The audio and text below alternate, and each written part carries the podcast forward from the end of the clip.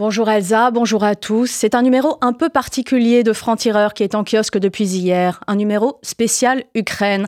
Un an depuis qu'elle est en guerre contre la Russie qui veut l'envahir. Notre guerre, c'est le titre en une de ce numéro spécial. Et comme nous en avons pris l'habitude, je vais vous lire l'éditorial que j'y signe et qui, je l'espère, vous donnera envie d'en lire plus. Le conflit est sorti des esprits, sorti des premières lignes des journaux, sorti des préoccupations quotidiennes, sorti des peurs pour demain, sorti. On s'habitue à tout, dit l'adage, même au pire. D'aucuns diront instinct de survie. Les petits problèmes individuels et les grandes grognes collectives ont repris leurs droits.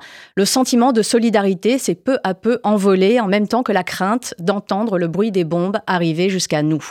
Et puis une guerre chasse l'autre, une peur chasse l'autre, un risque d'extension mondiale chasse l'autre. Le conflit Israël-Hamas est désormais au cœur des angoisses et on n'a qu'un seul cœur. Pourtant, c'est une erreur de penser que le danger a déserté nos paliers quand le premier hiver est passé sans coupure d'électricité dans l'Hexagone. Les fameux délestages de la crise énergétique engendrés par le conflit russo-ukrainien, lesquels ont rendu concrète la proximité de la guerre. L'avenir du monde et l'équilibre des puissances dépendent pour grande partie de l'issue de ce conflit. Le risque d'une Amérique à nouveau dirigée par Trump et qui abandonnerait l'Ukraine rend possible la victoire d'un tyran sur une démocratie, la faillite du bloc européen face à la Russie conquérante de Poutine. Cette épée de Damoclès qui menace l'avenir des pays libres ne doit pas quitter nos pensées. Que la mort d'Alexei Navalny, laquelle devrait rappeler à tous les habitudes des tyrannies et des dictateurs n'ait pas été l'occasion d'un sursaut de préoccupation collective pour l'Ukraine en guerre aux portes de l'Europe, est la preuve d'un épuisement informationnel en passe de devenir le mal de l'époque. Elsa et nos auditeurs, vous pourrez lire ce billet dans le franc-tireur spécial Ukraine en kiosque cette semaine. Vous y lirez ce billet, mais aussi un reportage de Caroline Forest qui s'est rendue sur place à Kiev pour vous restituer la vie de la ville qui veut rester libre.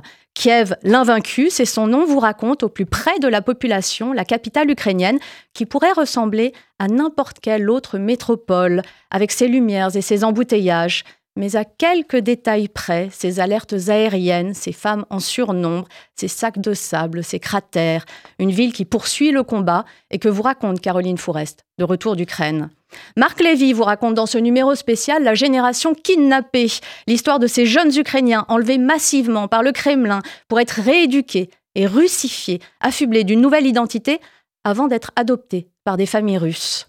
Galia Ackerman vous raconte quand meurent les poètes dans un pays ravagé par la guerre, que reste-t-il des œuvres des musées, des bibliothèques? Beaucoup ont disparu, pillées ou brûlées.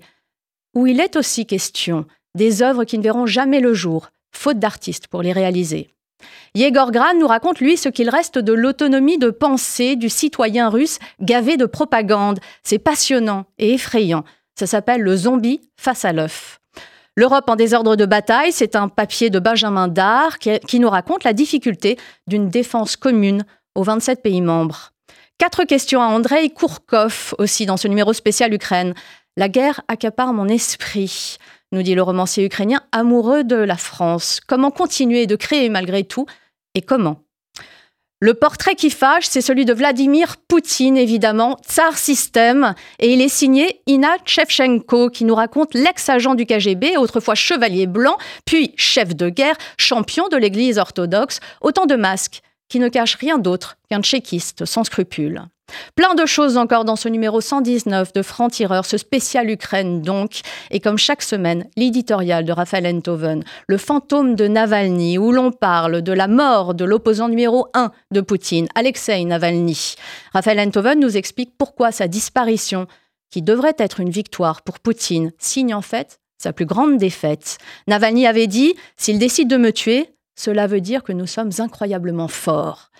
Il avait tout dit, c'est ce que nous démontre Raphaël Enthoven dans ce numéro et dans cet écrit en forme de promesse faite à Navalny.